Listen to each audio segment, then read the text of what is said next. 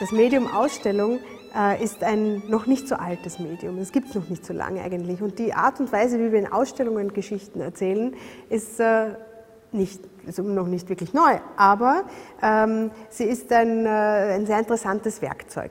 Und äh, es bietet die Möglichkeit, äh, Dinge wie im Theater teilweise zu inszenieren.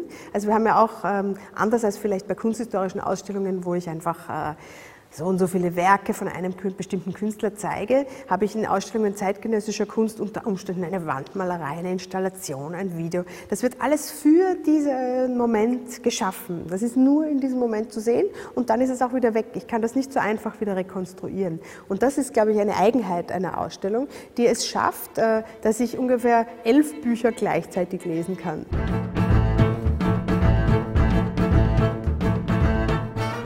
Tanzimat ist ein osmanisches Wort und heißt äh, Neuordnung, Anordnung ist eigentlich berühmt geworden durch eine Zeit im 19. Jahrhundert, die sogenannte Tanzimat-Zeit nennt. Äh, das war eine Zeit äh, tiefgreifender Veränderungen, äh, wo das Osmanische Reich sich einen Abschied genommen hat von absolutistischen Herrschaftsmodellen, zivilrechtliche Ordnungen eingeführt hat, wie die Gleichbehandlung von Muslimen und Nichtmuslimen, die Abschaffung der Folter.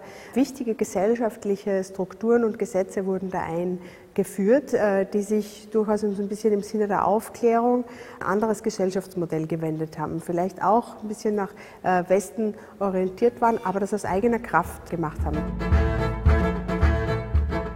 Äh, für unsere Ausstellung äh, bildet Tanzimat so etwas wie eine Schnittstelle. Und äh, der Gedanke war, wie kann man eine, also diese Geschichtsmoment auch in der zeitgenössischen Kunst vielleicht zeigen oder den zeitgenössischen Künstlern eine Plattform geben oder sich das da anzuschauen, wie die Künstler damit umgehen.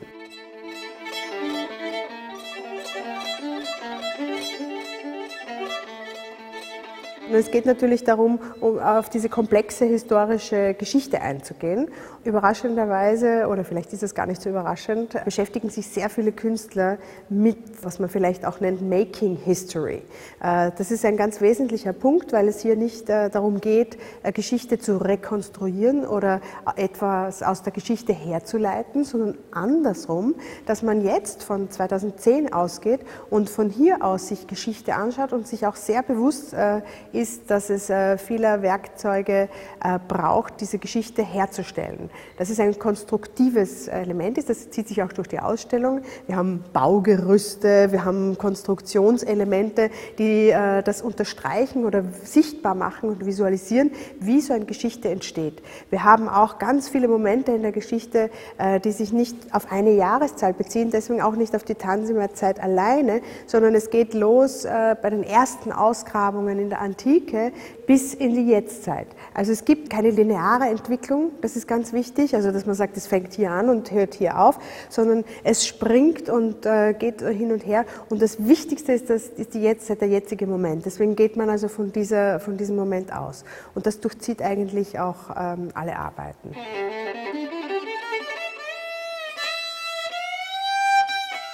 Der Frage nach der Konstruktion von Geschichte sind, äh, gehen sehr viele Künstler auf unterschiedliche Weise nach.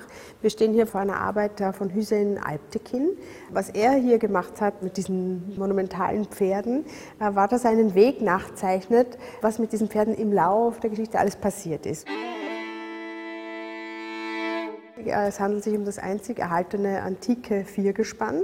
Diese Pferde sind, äh, man weiß nicht ganz genau, wo sie entstanden sind, aber sie wurden dann von Kaiser Konstantin nach Istanbul gebracht und wurden dort auf dem Hippodrom, auf der Rennbahn aufgestellt, wurden dann geraubt und nach Venedig gebracht. In Venedig standen sie so mehr oder weniger herum in der Nähe vom Arsenal, da wollte man sie schon fast einschmelzen. Dann hat der Napoleon sie aber für sich entdeckt und sie mit großem Aplomb nach äh, Gebracht und äh, sie auch wieder für sich vereinnahmt als herrschaftliches Zeichen. Dann sind sie wieder zurück nach Venedig und interessanterweise waren da gerade die Österreicher am Herrschen und haben dann ein großes Fest gegeben, dass die Pferde wieder in Venedig waren. Heute stehen Kopien dieser Pferde, muss man sagen, auf der Fassade des äh, Markusdoms. Die Originale hat man aufgrund der schlechten Luft in das Museum verbannt. Und diese Kopien hier wurden zum Beispiel gefertigt, um die Kopien, die heute auf der Fassade sind, herzustellen. Also es sind so Arbeitsmodelle. Also ich habe nicht nur diese eine Geschichte, sondern ich habe elf Künstler, elf Geschichten, elf Arten, äh, da Zugänge zu schaffen und das macht es so spannend. Und ich kann interessanterweise zwischen diesen elf Büchern immer wieder so Querverweise. Ah, die Pferde sind hier, tauchen sie aus dann in der spanischen Hofreitschule. Ah, da gibt es wieder einen Bezug dorthin. Es wird natürlich viel reicher dadurch, als wenn ich mich nur auf einen Aspekt beziehen würde.